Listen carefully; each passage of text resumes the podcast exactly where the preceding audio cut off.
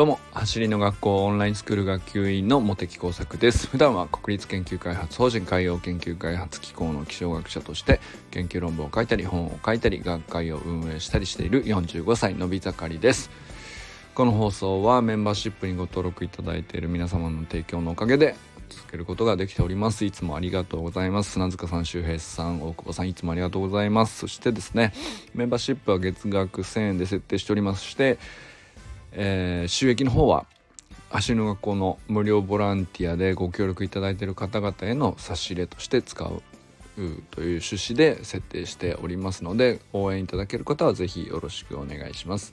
さて今日なんですけども今日はですねあの走りの学校のオンラインスクールに、えー、6月昨年の6月から入学してくれている立沼優斗くん小学校4年生なんですけどもまあ、彼の挑戦について話してみようかなと思っております。まあ、立沼くんゆうとくんはねあの結論から言うと もうね彼がえっ、と本当に、えー、すごく大きな挑戦をこの9ヶ月間ぐらいかなまああの本当は1年ぐらいかけてもっと長くかかるかなという大きな大きな挑戦だったんですけどもまあ、先日のオンラインスクールへのトレーニング投稿という形でまあ本当に大きなあ結果をというか成果を達成したという報告があっていや本当にすごいなと、まあ、まずはねそのことをきっかけということで、まあ、今彼はね小学校4年生なので、まあ、小学校4年生の 50m のまあ、全国平均の値ということでいくとタイムとしてはですね9秒6ぐらいかな、えー、全国平均としては。ただまあこれって結構その全国のいろんな学校あるしまああの平均値といってもいろあの幅があってですねまあ大体、えー、8秒後半ぐらいから9秒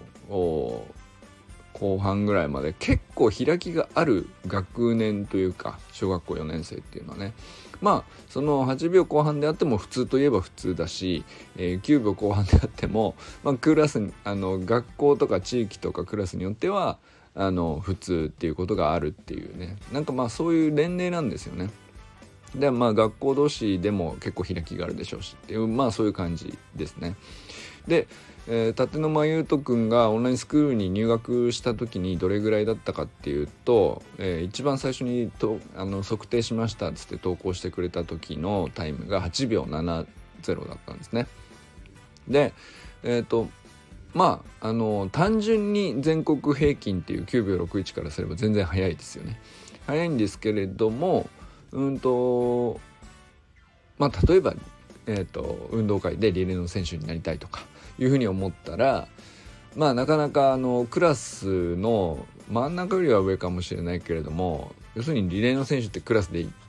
人か2人とかっていうレベルの話なんで、まあ、そこに行くにはだいぶあの道のりがあるというかえー、ただねあの一生懸命頑張ってるだけではなかなか難しいかも。縮めるのは難しいかもしれないですね。っていうまあタイムの開きだったということですね。まあそういうところからのスタートだったということですね。で加えてなんですけどもまあゆうとくんはあのー 50m8 秒70なんで全然その運動ができないとか、あのー、平均より遅いとかっていうまあ、体力が全然ないっていう感じでは全然ないんですけれどもまああのいわゆる何て言うのかないろいろんなスポーツのクロクラブチームであるとか、まあ、そういったものにはまだあの参加していなかったまあ今でもそうなんですけど参加した経験がなくてまあなんか継続的にスポーツをするとか、まあ、そういう習慣でもなかったと。まあ、そういう前提というかそういうところがスタート地点だったっていうのがねオンラインスクールに入学した時のゆうとくんの位置ですね。で目標はですね1年で1秒縮めてリレーの選手になるっていうね、まあ、かなりお、あのーえー、いい目標だなと思いましたね相当頑張らないと1年といえども1秒縮めるって相当なことなんで、えー、これはあのいいと思う。あの本当に頑張れば達成できるし、うんとまあ、途中で途切れたりとかあの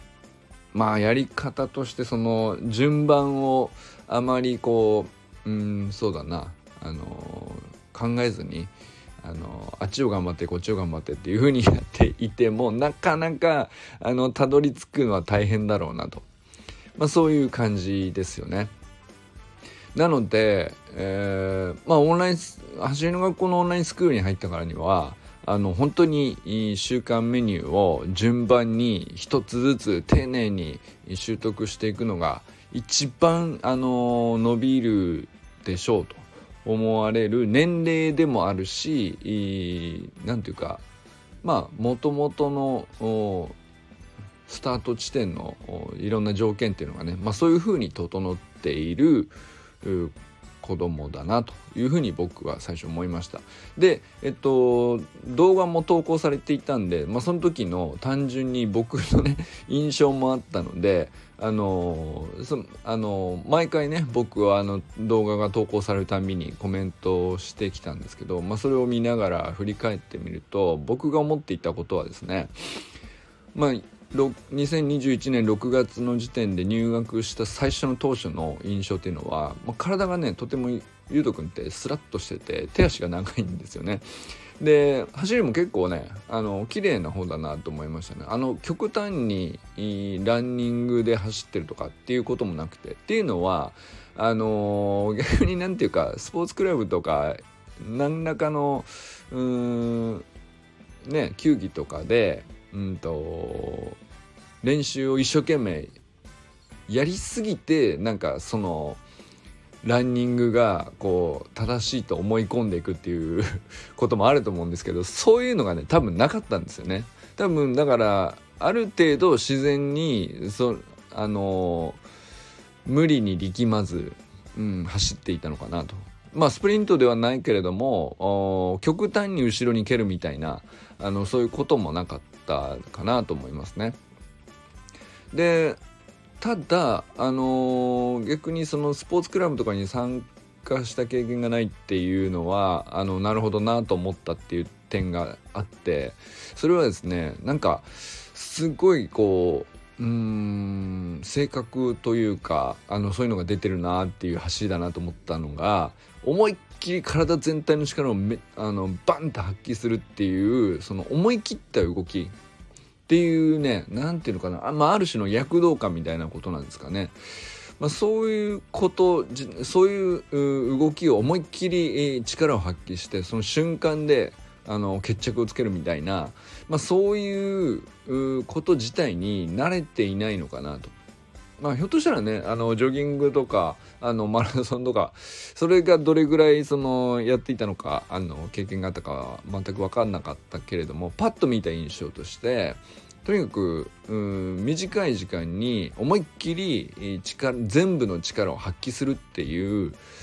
多分そういうこと自体にあまり慣れていないのかなっていうね。うんあのまあある種ねその性格としてこうおっとりしてるのかなっていうねなんかあの別に話してそうとかっていうんじゃなくて、えー、走り自体にねなんかこう優しさが出てるというか なんかほんとそういう感じでしたね。まああとはですねまあよくあるんですけど小学校低学年とかは特にそういう子も多いんですけどちょっとね走ると左右にこう体の軸がぶれるというか右つ右の足ついて左の足ついてっていう時に上半身がこうそのたんびに右に左にこう傾いてしまうと。まあそれはねまああのー、よくある話ではあるんですけどまあそういうところもちょっと目立ったかなというのが最初の印象ですね。でも逆に言うとそういう伸びしろが結構はっきりしていたんでそれで8秒70っていうタイムでまあそのクラスの真ん中ぐらいなのかな？っていうところなんであればあこれはリレーの選手まあ何秒になるかはともかくとしてまあ 0. 数秒は多分すぐ伸びるでしょうし、えー、リレーの選手っていうのもあのまあクラスのレベルにはよりますけどこれはいけんじゃないのかなと、うん、まああの1年かけてっていうことだったんでね。あ全然これはあのいい目標だなと。目標設定としてあのすごくトレーニングが続きやすいしね。あの本当に真面目そうな子だったんで あこれはいけるなと。でサタデーナイトミーティングとかでも何回かね来てくれて話しましたけど本当に何ていうかあのまっすぐな子だなという印象でしたね。お父さんと一緒に出てくれてましたけどなんかねよかいい親子だなと思いましたね。なんかまあお父さんも本当にねあの親しみやすい方であの頑張って頑張ってって本当にねあのみんなで言った記憶があるんですよね。ゆうとくんが来てくれた時にね。それでまあクラスで1人目ぐらいのねリレーの選手になるっていうにはまああのー、少なくとも0.5秒は縮めるっていうのがねあのー、最低ラインかなという気がしたんでまあ8秒前半はねあの安定して何回測っても入れるみたいな、まあ、そういう感じになればいけんじゃないと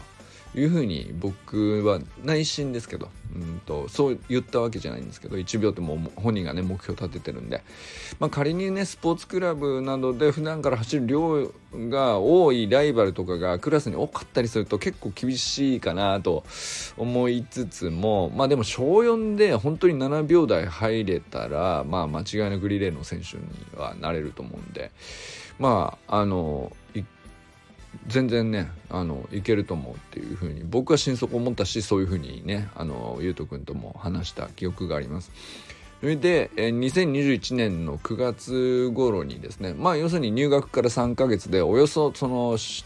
りの学校のオンラインスクールの週間メニューがこう毎週配信されるわけですけどそれでおおむねこうトップスピードでのスプリントテクニックっていうかまあ基本ですよね。スプリントテクニックのとしての基本足の入れ替えはこうですと、まあ、そのためにベースポジションっていう場所をまずしっかり理解しましょうと。でミニハードルやってサイクリングやってっていうね。まあ、その辺の一連のメニューを一つ一つきちんとこなしていくと大体3ヶ月なんですね。でこれね、あのー、見てて、あ、これは言うと言ったなと思ったんですけど、その時はまだタイムとかはっきり聞いてなかったですけど、これは言うと言ったなって僕はもうこの時点で結構思ったんですけど、あのー、まあ明らかにね、走りが変わってましたし、えー、テクニックとしてはもうほぼほぼ基本は習得できてるなと。あの全てのメニューが毎回毎回投稿されていたわけじゃないんですけれども、あの、たまに投稿されるメニューの動きを見ていればあこれもう、あの、確実に積み重ねてる動きだなっていうもう本当にはっきりしてましたね。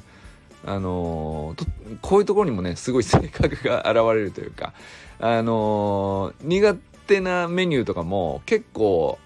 途中途中、あのあったんですけどまあ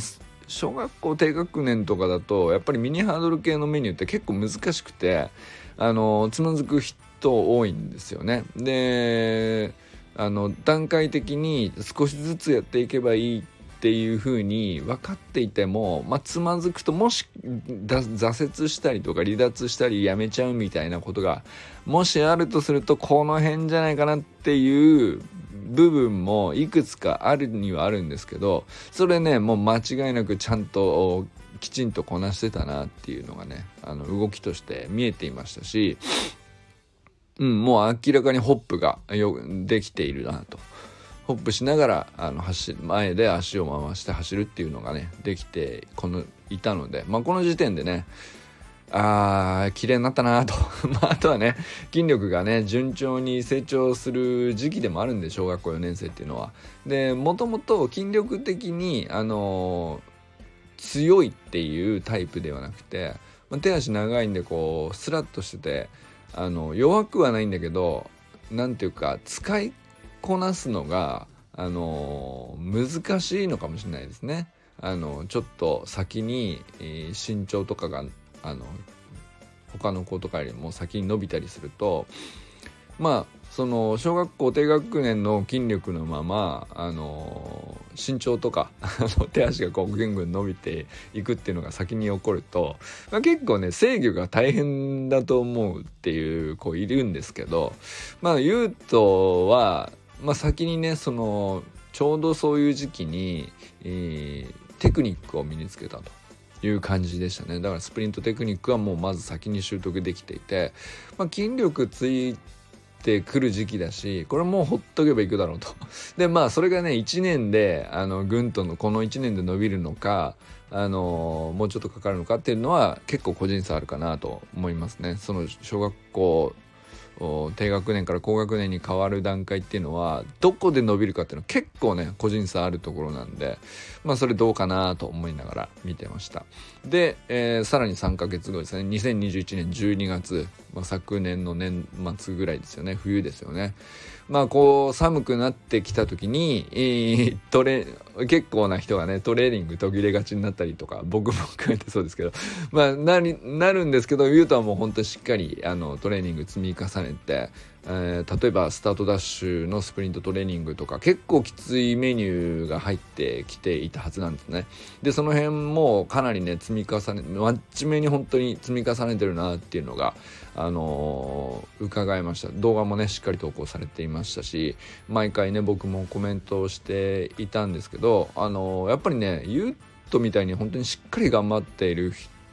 姿を見ると結構ねいろんな人がね集まってくるんですよね。で僕以外も森弘さんとかあの闇クさんとか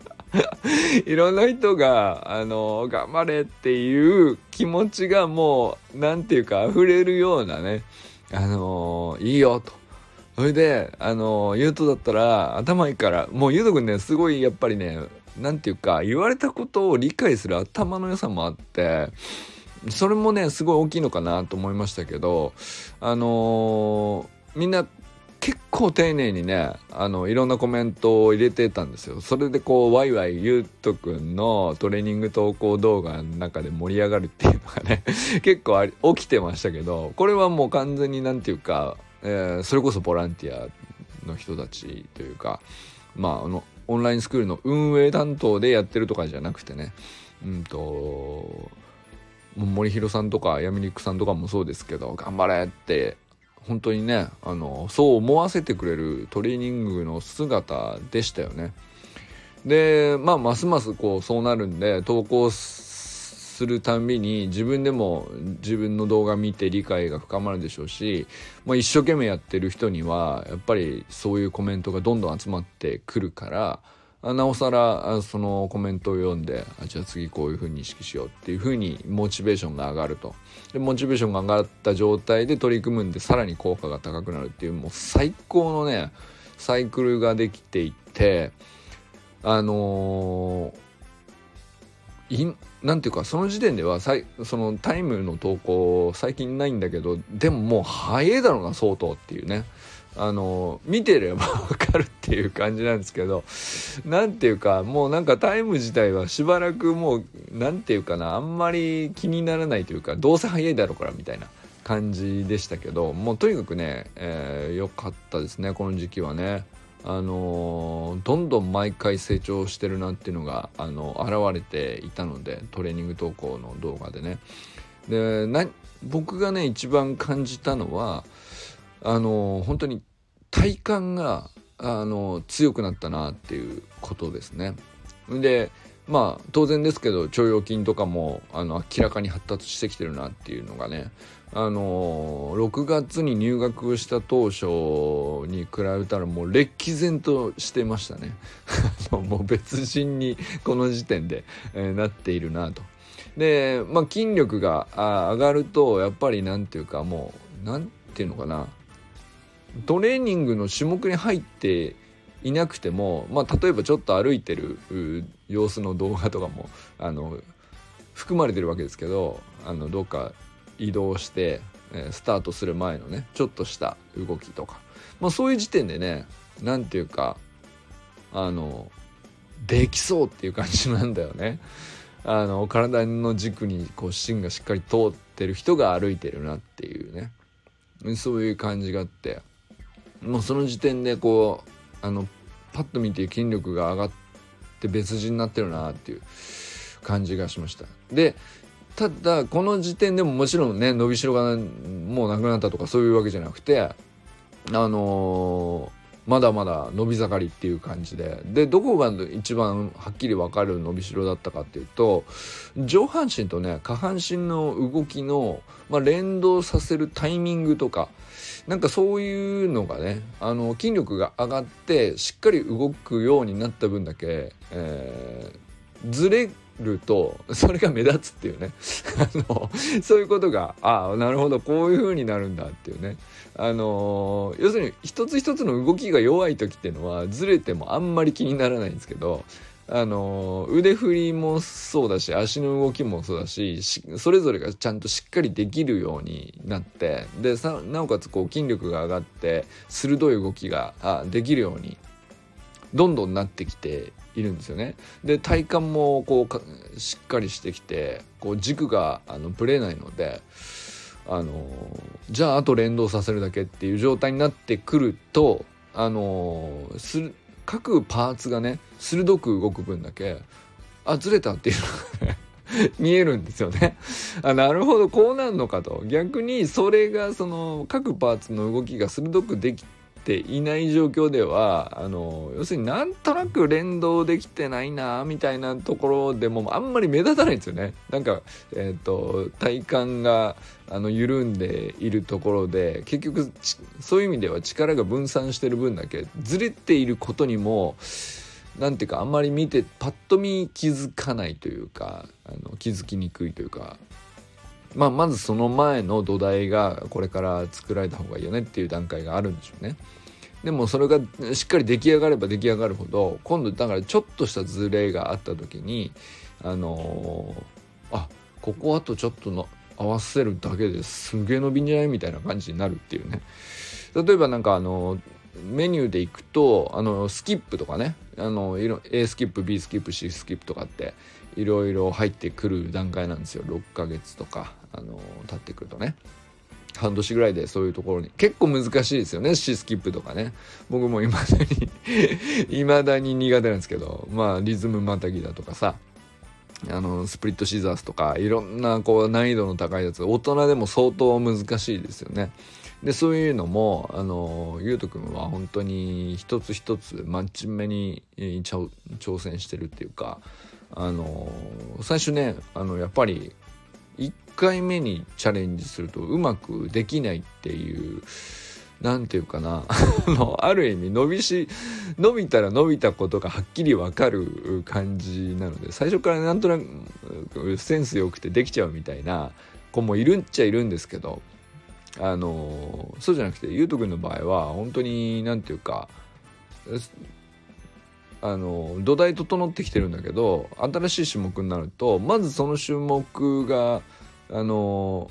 何なんだこれみたいな感じであのよくわかんないけどとりあえずこうかなってやってみるとなんかどっかずれてたりとかあのいやちょっと違うんだよねっていうところがちゃんとあった状態から1週間ぐらいちゃんと続けてできるようになっていくっていうねすごく分かりやすかったですね なんか成長がね。で一つ一つも本当にでもあのできないところから逆にできるようになっていくんでそれを本人もねかなり実感したんじゃないですかね。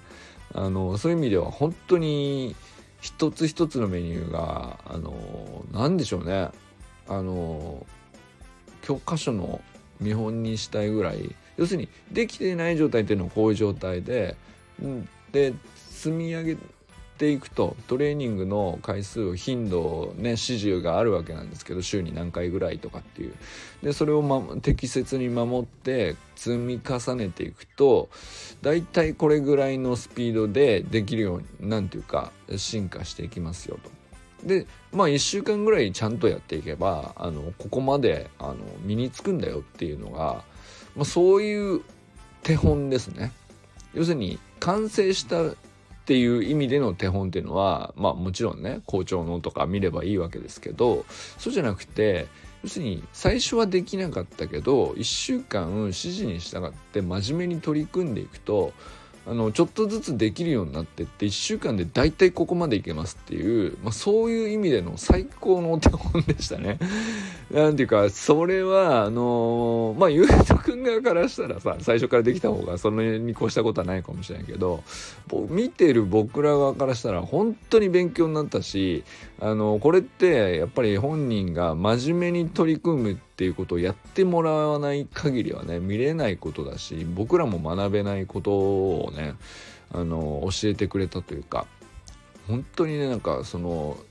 子供の成長ってこういうふうに起こるんだねっていうことをねすごく伝えてくれる感じがしましたね。それがね昨年末12月ぐらいのね状況というか、まあ、いよいよメニューが難しくなってきたからこそそういうことが起こってたんだと思うんですけどでもその最初できないっていうところでつまずいたとしてもあのちゃんとねできるようになるっていうことを多分本人がね信じてるんだと思うんですよね。それでこうちゃんと積み重ねて着実にできるようになってっていうねなんかもうその繰り返しなんですけど本当にね美しいなと思いましたね。なんかその姿がね。やっぱりその進化の過程を見るっていうのがもう何よりもなんか僕は好きでうん。もう毎回何回も見ちゃうっていうまあなんかそういう感じだったですね。で先月かもうね先月の末ぐらいではありましたけどあの測定があって、えー、2022年年明けてから2月の後半だったかなあの 30m と 50m のタイム測定しましたと。でこの時にすごい記録が出ててでまあ何秒だったかっていうと 30m が5秒 1150m が8秒03と。いう記録が記されていていやほんとすげえなと思った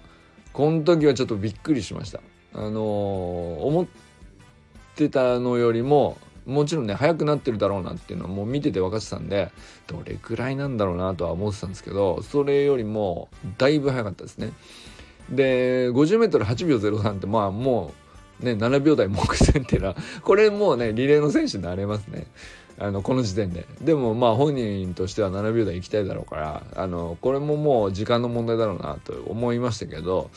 と同時にね僕がむしろびっくりしたのは 30m のタイムの方ですね。これはまああのオンラインスクールの人だオンラインスクール入学してる人たちは結構ねいつも小学生でもあの基準として、えー、測っていると思うので分かると思うんですけど、まあ、その普通ね小学校の体育の授業とかではなかなか 30m とか測らないんでまあこの5秒1日っていうのがどれぐらいのものなのか あのー、サンプルが多いとは言えないからピンとこないっちゃピンとこないタイムかもしれないけど僕は5秒11を 30m5 秒11を小学校4年生で出すっていうのは相当速いと思うんですね。はい、相当速いと思うこれがびっくりしました僕はね。あの小学校5年生6年生でも全然ね5秒11ぐらいっていうのはあのむしろ速い方かなっていうね。それぐらいのタイムだと思うんででも5秒切るなんていう小学生いたらまあ相当ですよね。まあその人は、まあ、確実に 50m 走ったら7秒台でしょうけどっていうね、まあ、そういうラインだと思うんですよ。まああの 30m が、まあ、むしろ得意で 50m になるとちょっと疲れて足が流れちゃってみたいなタイプの子供もいますけどね。あのにしてもまあゆうとくんの場合はむしろねあの 30m がの方がむしろ最初は始めた頃はあの苦手でえー、まあ歩幅がねあの結構大きい分だけあの身長があるし手足が長いのであのちゃんと動かせればストライドも出るし、まあ、そういう意味ではねあのある程度距離が 50m ぐらいあった方がねあのタイムが出るタイプかなというふうに僕は思ってたんですよ。でそんなになんていうかあの筋力が上がってきたなとは思っていたけど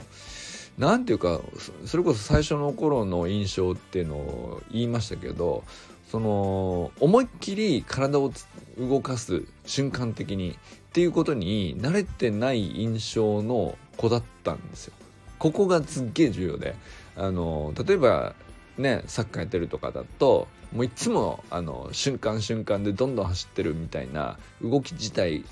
がスポーツの中にその特スポーツの性質上組み込まれているからまあそういう動きって慣れているか慣れてないかって結構大きいと思うんですよね。なそうするとまあそういうスポーツをやってる分だけあの最初のね出だしの 30m ぐらいまで、えー、なんていうかよくわかんないけど速いというパターンって結構いるんですよね。なんですけど、まあ、ゆうとくんむしろ逆だったんですよね。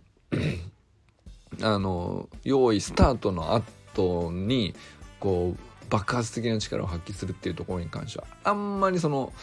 感覚があの最初はなくて 50m だとそんな遅くはないかなっていう、まあ、そういう感じのところからスタートだったんで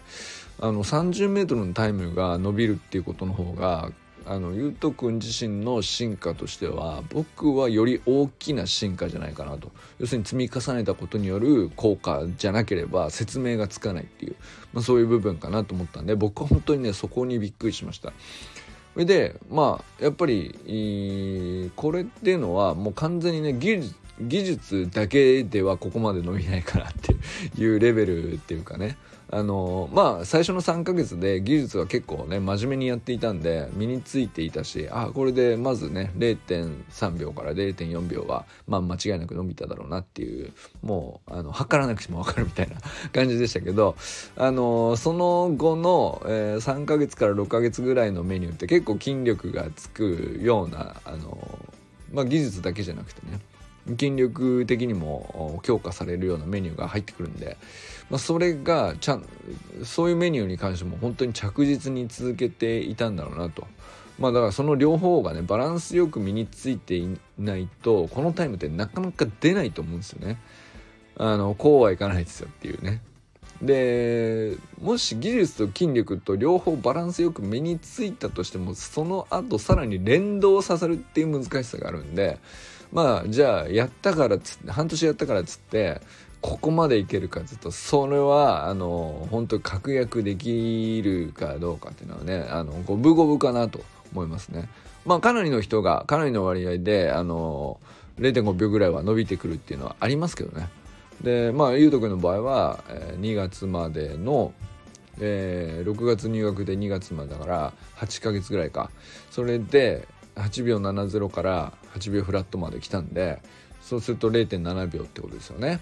まあすごい進化だなと。あこれは思ったより早く7秒台いくだろうしあのー、こんなにね綺麗に、えー、プログラム通りに積み上げてプログラムが期待している通りに成長して要するにオンラインスクールっていうのは、まあ、プログラムを提供してるわけだけどスプリントテクニックのねプログラムをあの段階的にこういうふうにやっていけば必ず伸びますよっていうふうに伝えているわけですけどあのじゃあどれぐらいであのどういうふうにタイムがこういうふうに伸びていくのって言ったら、まあ、1年間で1秒あのタイムを縮めるっていうプログラムとして確かに、まあもちろんレベルにもよりますけどまあ多くの人がそうなるでしょうということでね実績も踏まえた上でそういうふうに提供している内容なんですよね。であの全員が全員そうなるわその道筋をたどるわけじゃないんだけどあのまあゆうとくんはね 本当なんていうかスタート地点の実力っていうのもちょうどよくてで積み重ね方もあの本当にその通りに真面目にやってくれたし、えー、本当にそのプログラムが期待する通りに成長してで結果ねあのー時間が経てば経つほど成長が早くなっていくというか、まあ、そういうパターンに入ってきてたんで本当にすごいなと思っていました。で個々のトレーニングメニューの動画を見比べててもねやっぱ半年で別人なんですよ。もう本当別人。あのお父さんが一番感じてると思いますけどあの僕らはね実物見てないんであのまああるアングルで撮った動画だけですけどほんと数秒の動画見てるだけでも全然違うなっていうね感じしましたしもうパッと見たら普通の人はねクラブチームとかなんかあスポーツやってんのっていうあのね何かで活躍してる子なのかなっていうね 印象だと思うはずですよあのあれぐらいのトレーニングメニューの動きをちゃんとしてるっていうのを動画でパンと見たらあれこの子何の球技やってんだろうなみたいなどこのクラブ入ってんだろうみたいな感じの印象がすぐ伝わってくると思うんですよね。でも実際には まだね、あの、やりたい気持ちもあるっちゃあるみたいですけど、あの、現、現時点ではスイミングスクールに通ってたことがあるっていうぐらいで、あの、どっかのチームに所属して何かの球技をやったりとか、あの、そういうことはまだしたことがないっていうんですよね。そんな信じられないですよ。なんかあの動き見てたらね。でも、それこそ、あの、彼が住んでるとこっていうのはもう東京のど真ん中で、都内のトレーニング場所っつったらね、かなり少ない環境があると思うんですよね。あの動画とか見ててもそうなんですけどあの直線で50とか30とかしっかり取ろうと思ったらあのいい路面でね取ろうと思ったらなかなか見つけるの大変なんだろうなとか思いますけど。でもねやっぱり部屋の中でもベースポジションできるじゃんとかアンクルホップなんて庭先でできるじゃんとかミニハードルだって歩道のねちょっと空いたところで危なくないところでやればいいっていうのが、まあ、毎回ねそのいろんな場所でやってましたけどあのー、あこんなとこでもトレーニングできんだねっていうぐらいな感じでねこうしっかり毎回毎回やってて腕振りもスキップもさほんと地道に積み重ねて積み重ねてあのそれでここまで来れんのねっていうもう最高のお手本ですよね。ほんと最高のお手本。それでそれでなんですけどもうこれ最後最後のあの一番言いたかったお伝えしたかったことなんですけど2022年3月13日これ昨年あ昨日の投稿なんですけど 50m のタイムが7秒78を記録したという報告の投稿があってですね。7秒78ですよ。7秒78ですよ。もうなんかさ もう泣けるよね。7秒78だよ。いや、す、すごくない？本当に。いやー、50メートルのタイム8秒7だったのを1年で1秒縮めるっていう。まあめちゃくちゃすごい高い目標で1年まあかけて頑張ろうねっていうね。あのー、それできるっていうことは信じてはいたけど、相当高い目標だなとも、正直思いましたけど、それをねわずか9ヶ月で本当に達成しちゃうっていうねこんなすごいことあるんですかっていう。いやマジで。あのー、本当にあのー、お父さんのね感動を思い浮かべるともうねなんていうか泣けちゃいますよね。すごいよなと思いますしあのー、いやずっとねまあ僕だけじゃなくていろんな人がゆうとくんのトレーニング投稿にコメント欄でねずっと励まして応援してアドバイスも例えねたまにしてとかね練習会ではゆりちゃんゆりちゃんに会ってねあのゆりちゃんにいろいろ教えてもらってみたいなこともあったっていう投稿もあったけどさにしてもさ いやすごいわ。7秒78いやすごい。小4で7秒78はえぐいですよ。あのこれは相当あのリレーの選手の中でも相当速いと思う。まあリレーの選手になることは間違いないですね。このタイムでね、はい、もうそ その目標ではなくてリレーの選手になった上でリレーの選手の中でもあまあ間違いなくトップレベルでしょう。でそのリレーの選手のヒーローとしてあのリレーのなんであくまでねあのリレーの展開を大きく変えて勝利に、えー、導けるかどうかはユートっていうユートの走りにかかってるぐらいのねことが起こるレベルのすごい実力ですよね。まあその運動会は何月なのか分かんないんであのもう少し先なのかもしれないけどあのその時までにまたさらにね進化するでしょうし今ね本当に彼はあのこのわずか1ヶ月というか2週間ぐらいの間にあの0.2秒くらいさらに縮めてるんでいやそういう意味ではねあのこれがさらに安定して出せるっていう期間があの1ヶ月とかあのかかるかもしれないけど、まあ、その上でさらに一歩ね0.1秒ずつになるかな。こっから先は結構難しいと思うんですけどここまで伸びた時にねこの先もう少しさらに速くするっていうのは結構難しいっていうぐらいレベル高くなってると思うんですけどでもねあのまだまだいけるなっていう感じもあるんで。いや楽しみです。なんかもう俺優斗が出る運動会を見に行きたいなっていう。全然関係ない小学校の運動会を見に行きたくさせるっていうのはすごい話なんですけれどもでも実際それぐらいのことが起こるんだなっていうことですよね。でもそれってすごいことです。でもそういう世界の方が良くないですか？なんかあのゆうとのあの成長ぶりを全国でみんな知っててオンラインスクールのね仲間たちがみんな知っててでそれをみんなで応援しててで東京のとある小学校の運動会でリレーの選手としてまあ出るのも一瞬でしょう。リレー伝ってね。まあ一種目に過ぎないわけなんで。でそれを応援するって言ったら基本的にはねお父さんお母さんしかいないというか普通はね。まあまあ何だったらそのクラスの仲間たちとかあの同じ、組のねあのみんなであの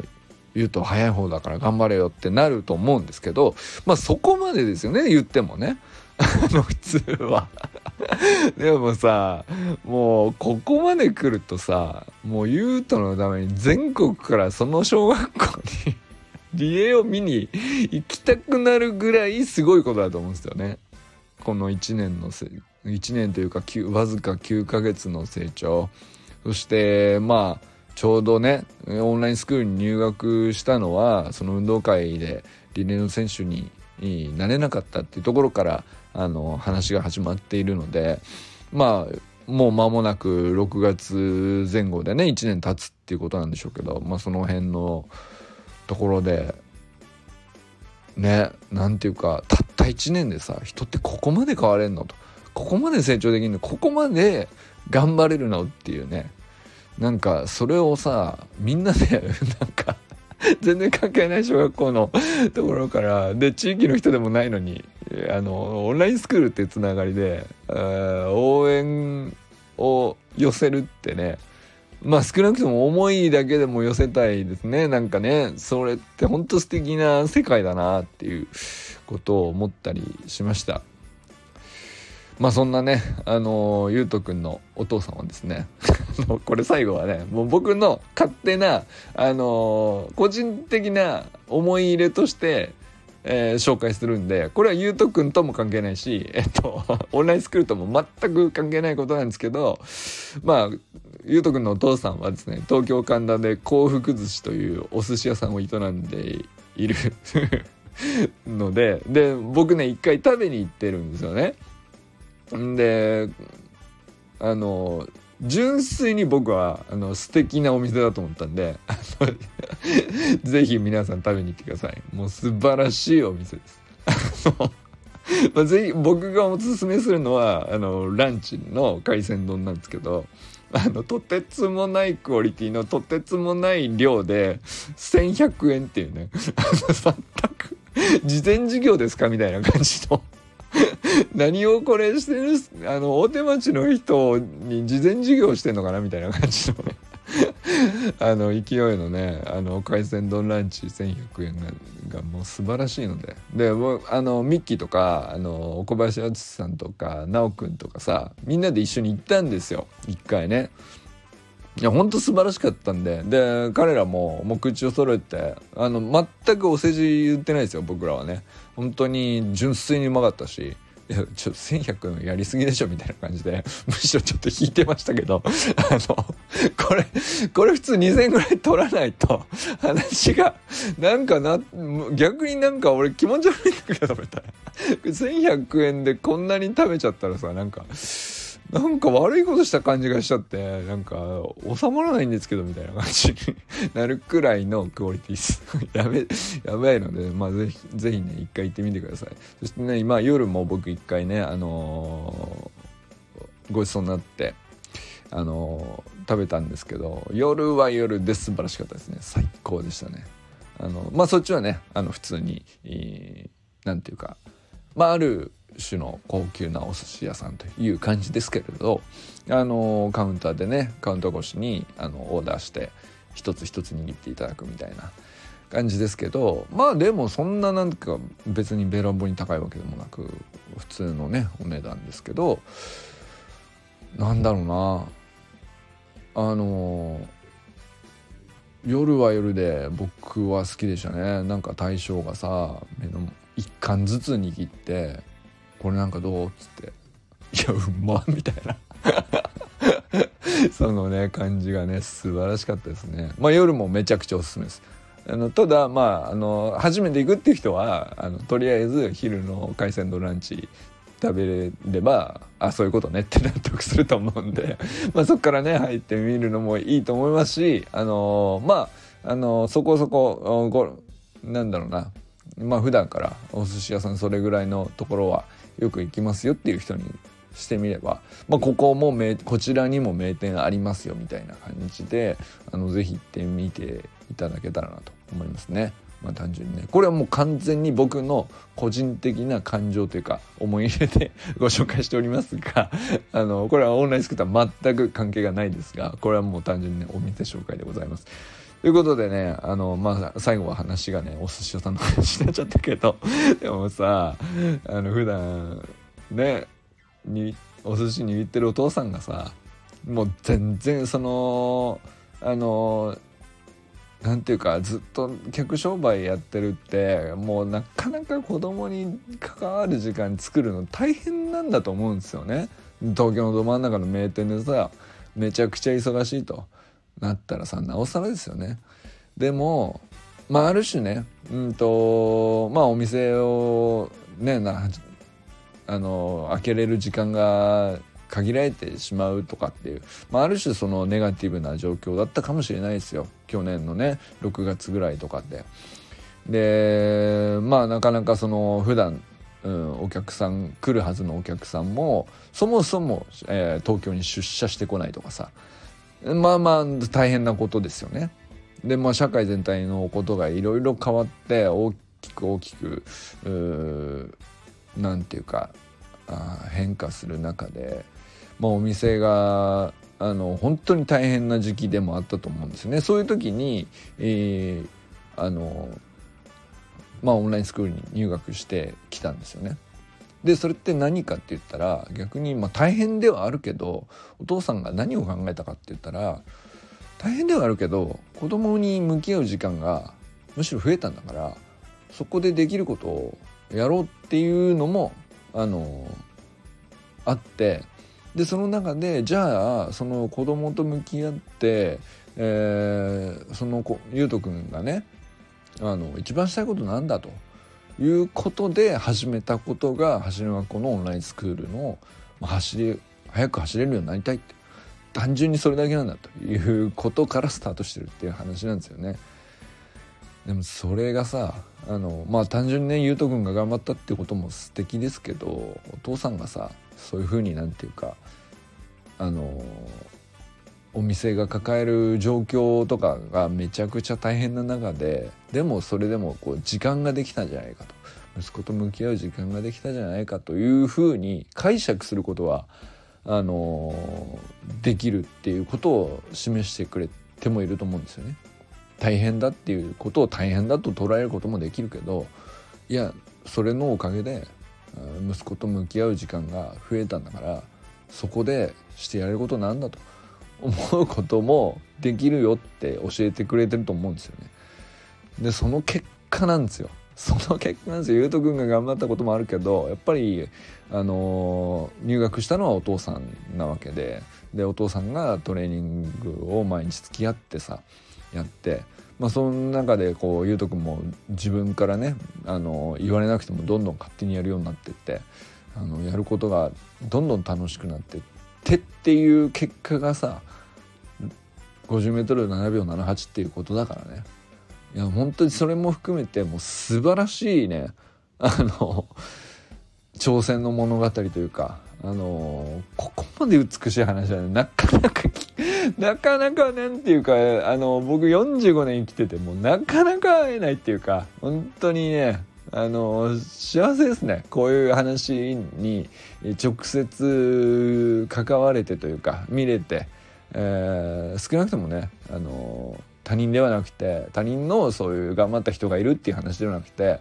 自分が話したことがありあの会ったことがあるっていう人の中でここまで美しい挑戦を見せてくれたあゆうとくんね、まあ、まだまだこれからもねあの運動会本番はこれからだと思うんで 彼の挑戦がどんどん続いていくと思うんですけどあの本当に素晴らしいなと。まずはねもう今ねあの昨日出た7秒78っていう記録にはねままっすぐ拍手を送りたいなと思っております。ということで今日はね立沼優斗くん小学校4年生のね挑戦の物語についておお知らせしました。皆さんどうですか？彼を一緒に応援しませんかって思いません？なんかわかる？わかるよね。さすがに分かってもらえると思う。このだけ熱い話なんで。本当にいや本当素晴らしいなと。思います。ということでこれからも最高のスプリントライフを楽しんでいきましょう。 Vamos